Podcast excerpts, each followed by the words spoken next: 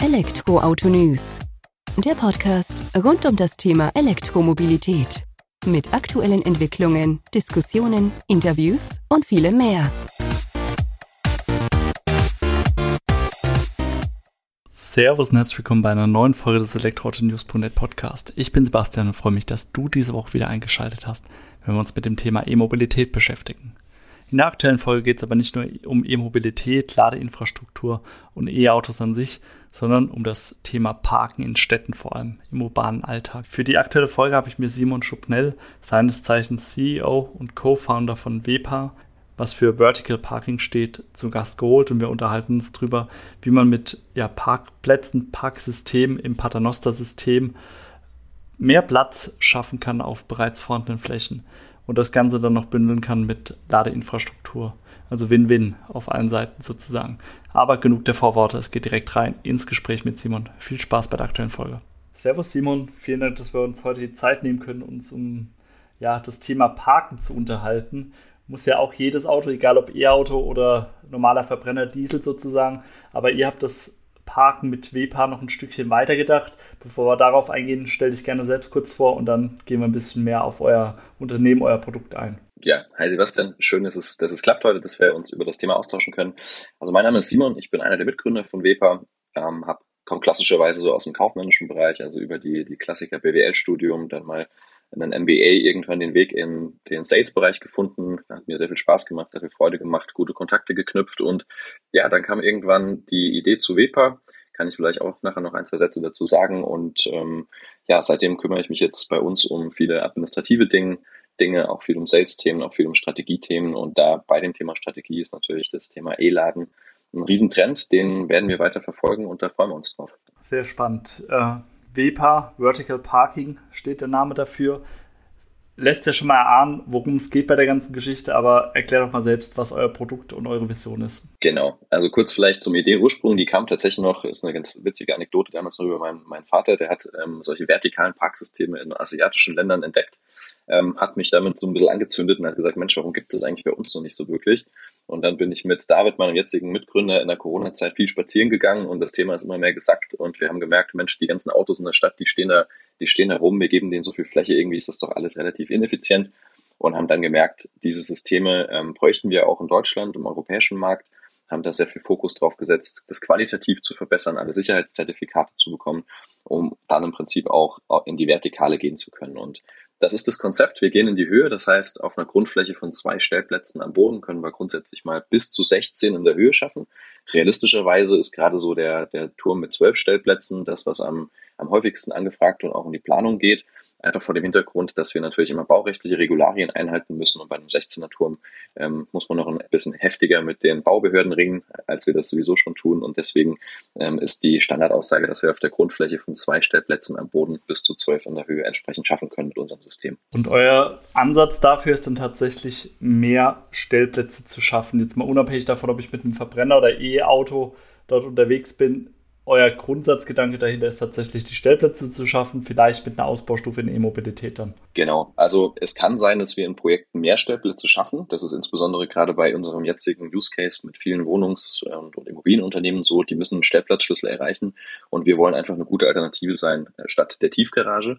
Dort schaffen wir dann tatsächlich Stellplätze gerade im städtebaulichen Kontext und auch in der Zukunft wird es aber auch spannend sein, im Prinzip Stellflächen umzuwandeln. Also dort, wo bisher einfach in der Fläche geparkt wird, wo viel Fläche am Boden versiegelt ist, wo die Autos einfach am Boden stehen, dass wir das im Prinzip sehr smart in unserem Turm abbilden können haben dann da einen relativ kleinen Footprint nur von den zwei Stellplätzen am Boden und können die Fläche freimachen für andere tolle Sachen, vielleicht auch ein bisschen mehr Grünfläche oder andere lebenswerte Fläche in der Stadt. Ja, hört sich auf jeden Fall ehrbar an und auch ein guter Ansatz dafür. Jetzt hast du eben gerade die Tiefgarage noch genannt.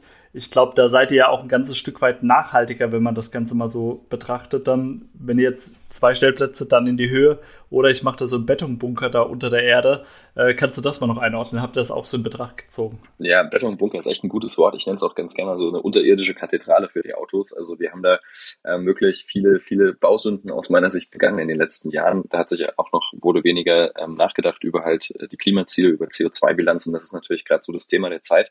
Und da ist es einfach so, dass einfach wahnsinnig viel Material gebraucht wird. Du brauchst Zufahrtswege, du brauchst manchmal eine Weißwandtechnik, um das Ganze abzusichern gegen Grundwasser und generell verbrauchst du einfach sehr viel Baustahl und sehr viel Beton, der halt durch den hohen Zementanteil einfach ein riesen äh, CO2-Treiber ist. Und wir haben es jetzt mal ausrechnen lassen mit der TU München zusammen auch, dass wir im Prinzip jetzt mal auf den Stellplatz betrachtet, mit einem Turm pro Stellplatz runtergerechnet, im Vergleich zu einer Tiefgarage dann tatsächlich einen 98 Prozent geringeren CO2-Footprint haben.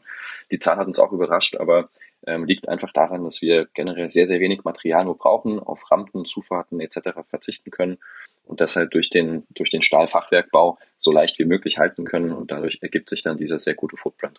Ja, ist ja definitiv eine Ansage, 98 Prozent geringer, muss man erstmal hinbekommen. Ja, das ist echt ein spannender Einsatz tatsächlich, ja. Und du hast die TU München erwähnt, mag auch daran liegen, ihr seid ja auch im Münchner Raum unterwegs, wenn ich es richtig habe und München ist ja auch an sich glaube ich, ein ganz gutes Zielgebiet für dieses Stellflächenumwandeln in der Stadt, im urbanen Alltag, da eben Stellflächen besser nutzen zu können.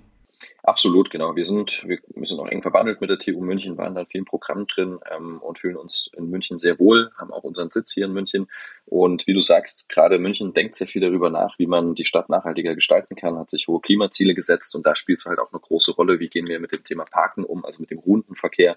Da sind wir mit vielen vielen Ansprechpartnern der Stadt auch im Austausch und werden da auch hoffentlich spannende Projekte umsetzen. Also gerade haben wir einen, einen, starken Fokus regional hier auf München und auf Bayern, aber auch einige Projekte in der Planung jetzt darüber hinaus, beispielsweise in Karlsruhe, in, aber auch in Berlin. Also wollen da natürlich relativ schnell dann auch zumindest im deutschen Markt Fuß fassen und das Ganze dann schnell auch größer denken in weiteren europäischen Ländern, weil auch da ist Fläche meistens knapp und es werden, werden effiziente Stellplatzlösungen auch gesucht.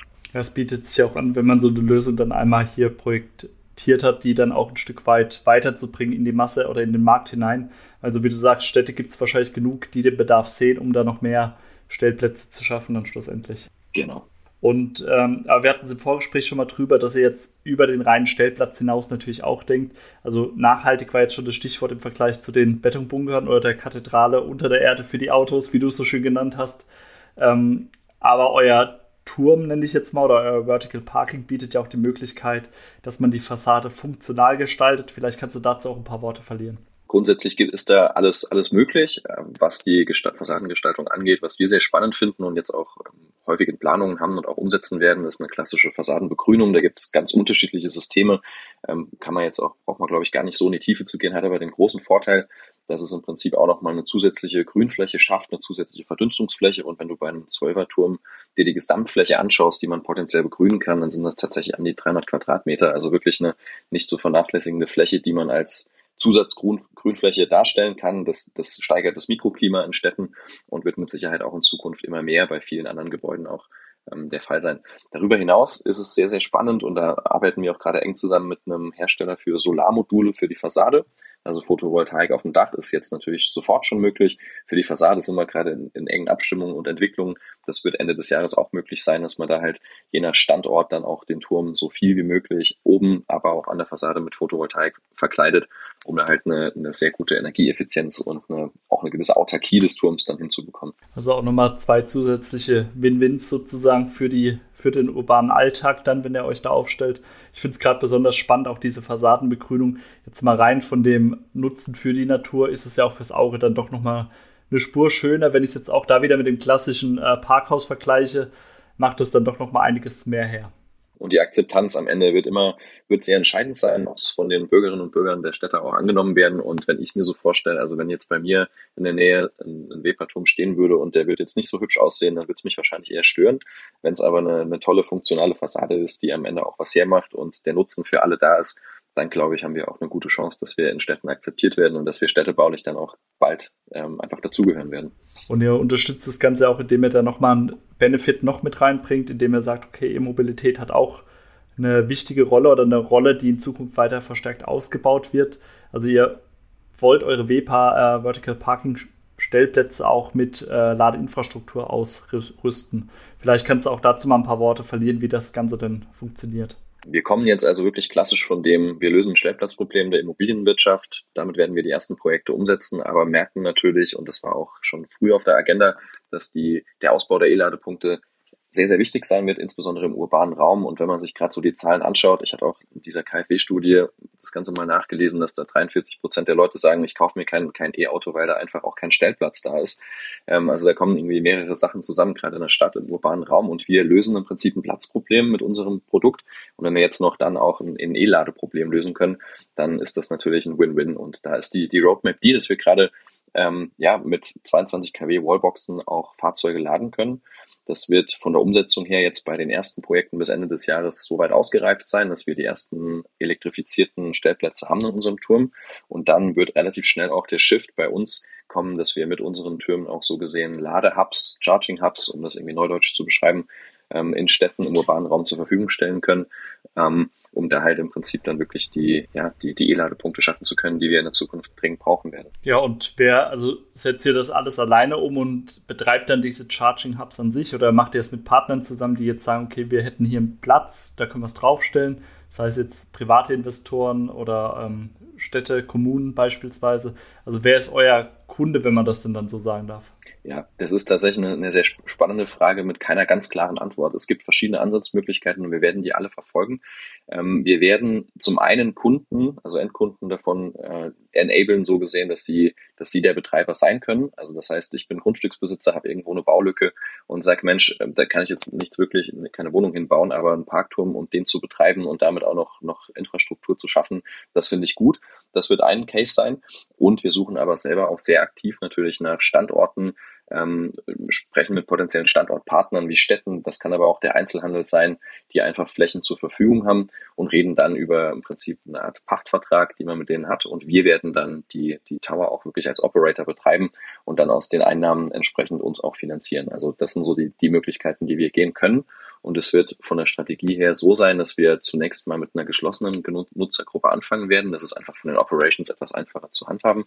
Und wenn wir das gut in den Griff bekommen haben und dann eine, eine tolle Experience auch bilden können, dann werden wir das Ganze auch so öffnen, dass es tatsächlich dann auch irgendwann ganz frei öffentliche Ladepunkte sein werden. Ja, also schön, dass ihr euch da auch so breit aufstellt und dann schaut, wohin euch der Markt trägt oder wo auch denn tatsächlich der Bedarf schlussendlich ist. Ähm, jetzt hattest du vorhin noch erwähnt, dass 22 kW Lader vorgesehen sind. Ist das aber nicht auch abhängig dann von dem jeweiligen Standort und auch mit dem Stromnetz? Ich sag mal, in der Stadt, in München, kann ich mir das schon eher vorstellen, als wenn ich das Ding jetzt vielleicht Stückchen weiter außerhalb irgendwo aufstelle, wird ja wahrscheinlich auch einen Einfluss drauf haben. Ja, natürlich. Und das ist auch, da haben wir ein sehr spannendes Partner-Startup, mit denen wir eine gute Standortanalyse machen können, wo, wo viele Faktoren mit einfließen. Und da ist dann auch zum Beispiel die Trafonähe, die wir, die wir mitbestimmen können, um da halt wirklich Standorte zu finden, wo vielleicht auch in der Zukunft mal mehr möglich ist als die 22 kW. Aber du, du sprichst ein wichtiges Thema an. Ähm, die, die Infrastruktur in Städten, was den Strom angeht und auch ja, insbesondere in Städten ist natürlich etwas veraltet, ähm, um es mal vorsichtig zu formulieren. Und deswegen können wir werden wir nicht überall ähm, mit vollen 22 kW auf allen 12 Gondeln laden können. Da wird es immer Abstriche geben. Das ist dann aber tatsächlich einfach ein Punkt, der von den, von den Stadtwerken und den Städten dann auch in Zukunft gelöst werden kann und muss, damit halt einfach noch mehr und schnellere Ladepunkte geschaffen werden können. Ja gut, die gleiche Herausforderung hast du jetzt auch im klassischen Tiefgarage oder Parkhaus dann schlussendlich. Auch da, wenn da alle Plätze belegt sind, wirst du da ja nie unter Volllast dann die volle Ladeleistung von 22 kW äh, schlussendlich erhalten. Also mit dem Problem werden ja auch eure Marktbegleiter, die parken vielleicht noch ein wenig altmodischer denken, sozusagen zu kämpfen haben. Genau, und da ist es auch meistens so, da gibt es ja den Bestand schon, also es werden momentan ja keine mehr oder wirklich zu vernachlässigen wenige, wenige Parkgaragen ähm, oder Tiefgaragen jetzt in Städten wie München beispielsweise gebaut, weil auch da die, die Aussage ist, man versucht eher den Individualverkehr des Fahrzeugs zu reduzieren. Das heißt, da, da greift man sehr stark auf Bestand zurück. Und beim Bestand ist es natürlich auch so, dass da jetzt sehr schwer ist, ähm, Lade, Ladeinfrastruktur nachzurüsten. Genau aus dem Grund, was wir bei uns als großen Vorteil sehen, ist, dass wir halt aktiv jetzt in der Standortsuche wirklich dann diese Trafo-Nähe auch mit reinbringen können, um dann halt potenziell da jetzt noch die Lücken zu füllen, die, die wenigen Lücken, die es noch gibt, dass wir die dann halt einfach auf eine effiziente Art und Weise auch nutzen, um halt den, den Wandel in der E-Mobilität dann auch hoffentlich in Städten so schnell wie möglich umsetzen zu können. Aber auch außerhalb von Städten oder in anderem Umfeld habt ihr ja geplant, dann auch E-Mobilität zu unterstützen, gerade diese Charging Hubs, die du jetzt vorhin im urbanen Raum erwähnt hattest ähm, gab es ja mal den Gedanken im Vorgespräch zumindest auch sogenannte Pop-up-Store ist jetzt vielleicht das Falsche, aber damit würde man es vergleichen, dass ihr da eben auch eine mobile Variante von euren W-Pass dann an den Start bringt. Vielleicht magst du dazu ein paar Worte verlieren, ob das denn immer noch so der Fall ist und wo denn dann auch da der angedachte Einsatzzweck dafür wäre. Das wäre, das ist tatsächlich immer noch angedacht. Das ist allerdings, stellt uns das statisch ähm, vor einige Herausforderungen. Da, man muss sich immer vorstellen, dass wir da ja schon einige Lasten bewegen. Ähm, wenn da zwölf Fahrzeuge drin sind, auch bestenfalls alles Elektrofahrzeuge mit einem etwas schwereren Akku drin. Ähm, und dann, damit das irgendwie alles sicher steht, ist das relativ, und auch bei einer Höhe von dann zwischen 15 und 16 Metern, kann man sich schon vorstellen, wenn da Windlasten angreifen, ähnlich ist das jetzt einfach mal so den Turm hinzustellen, nicht ganz so easy. Man braucht dann ein Fundament. Und wir arbeiten da gerade aber sehr intensiv dran, ähm, auch mit, mit verschiedenen Experten, dass wir da wirklich zu so einer mobilen Lösung hinkommen. Also, dass man dann vielleicht so eine Art, man kennt das von großen Baukränen, die unten auch so eine Art Ringmanschette drum hat, dass man da auch über eine Anpassung der Konstruktion wirklich mal an den Punkt hinkommt, dass wir unsere, unsere Türme sehr mobil realisieren können. Stand jetzt können wir die schon in fünf Tagen auf- und abbauen, aber wir brauchen halt natürlich ein Fundament. Und wenn wir das schaffen, dann wird es sehr, sehr spannend sein, auch bei kurzfristigeren Sachen. Ich, ich meine, ich bin jetzt hier in München, da muss natürlich das Stichwort Wiesen fallen, dass man da also auch bei solchen großen Events ähm, ähm, auch mal noch Ladekapazitäten oder Parkkapazitäten dann schaffen kann. Das ist so das große Ziel, wird aber realistischerweise bis Ende des Jahres noch dauern, dass, damit wir da wirklich einen großen Schritt weiter sind. Wobei Ende des Jahres ja schon relativ greifbar ist. Ich meine, ähm, Zeitpunkt der Aufnahme, 30.06. Wir haben die Hälfte des Jahres schon hinter uns und ist ja schon ordentliches Tempo dafür. Wenn wir das vielleicht zum Abschluss dann auch nehmen, du hattest jetzt eingangs erwähnt, ja Projekte München, Karlsruhe, Berlin.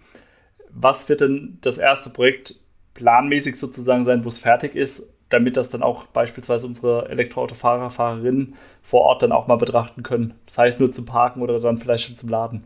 Ja, da sind gerade tatsächlich, das ist ein enges Kopf-an-Kopf-Rennen zwischen drei Standorten. Das ist einmal der Standort in Freising und zwei Standorte hier in München tatsächlich die gerade, da, da ist noch einfach, die, die liegen bei den Baubehörden und da ist bei allen die Aussage, ihr bekommt das Baurecht. Wir fangen allerdings dort dann an mit unserer, die Installation dann an, wenn halt wirklich auch das Baurecht da ist. Und das entscheidet sich jetzt also gerade, könnte sich gerade jetzt wirklich jeden Tag entscheiden. Das heißt, da warten wir noch auf die Rückmeldung, aber falls jemand aus Berlin ähm, sich in, bis Ende des Jahres gern mal sowas anschauen möchte, dann kann er sich schon ziemlich sicher sein, dass es Richtung Süden gehen wird. Also mit einer sehr, sehr großen Wahrscheinlichkeit werden wir hier in und um München unsere ersten Projekte dann auch realisieren. Aber wie vorhin schon gesagt, gerade Berlin ist auch soweit schon in der Planung vorausgeschritten, dass wir da spätestens Anfang des nächsten Jahres auch ein Projekt umgesetzt haben. Und dann glaube ich, hat man schon mal zwei ganz gute Cases, die man sich anschauen kann und sich selber ein Bild davon verschaffen kann. Werde ich auf jeden Fall mal machen, wenn ich da München unterwegs bin oder nächstes Jahr dann in Berlin sozusagen, um dann mal einen eigenen Eindruck davon zu bekommen. Dir vielen Dank für deine Zeit, die Eindrücke hinter die Kulissen von WEPA. Und ich würde sagen, wir tauschen uns einfach nochmal aus, wenn ihr ein paar Schritte weiter seid, wenn die ersten Türme sozusagen stehen und auch die erste Rückmeldung dann sozusagen von der Masse von den Fahrern und da egal ob Verbrenner oder E-Autofahrer dann einfach angekommen ist. Ja, sehr gerne. Also Sebastian, bist du hiermit eingeladen? Ähm, wenn der erste Turm steht, bist du, bist du dabei und dann ähm, können wir da gerne nochmal unsere Gespräche fortsetzen. So machen wir das. Vielen Dank für deine Zeit, Simon. Mach's Dir gut. auch. Mach's gut. Ciao. Das war sie also auch die aktuelle Folge mit Simon Schubnell von WEPA und wir haben einen Einblick darauf bekommen, wie sich das Parken in Zukunft eben noch gestalten kann nicht nur in die Breite, sondern vor allem in die Höhe und das noch in Verbindung mit zusätzlicher Ladeinfrastruktur. Win-win für alle Situationen, für alle Beteiligten sozusagen und vor allem für E-Autofahrer, Fahrerinnen. Dir vielen Dank fürs Zuhören bei der aktuellen Folge und ich freue mich, wenn du kommende Woche wieder einschaltest, wenn die nächste Folge des Elektroauto-News.net Podcast an den Start geht. Mach's gut, bis dahin, ciao.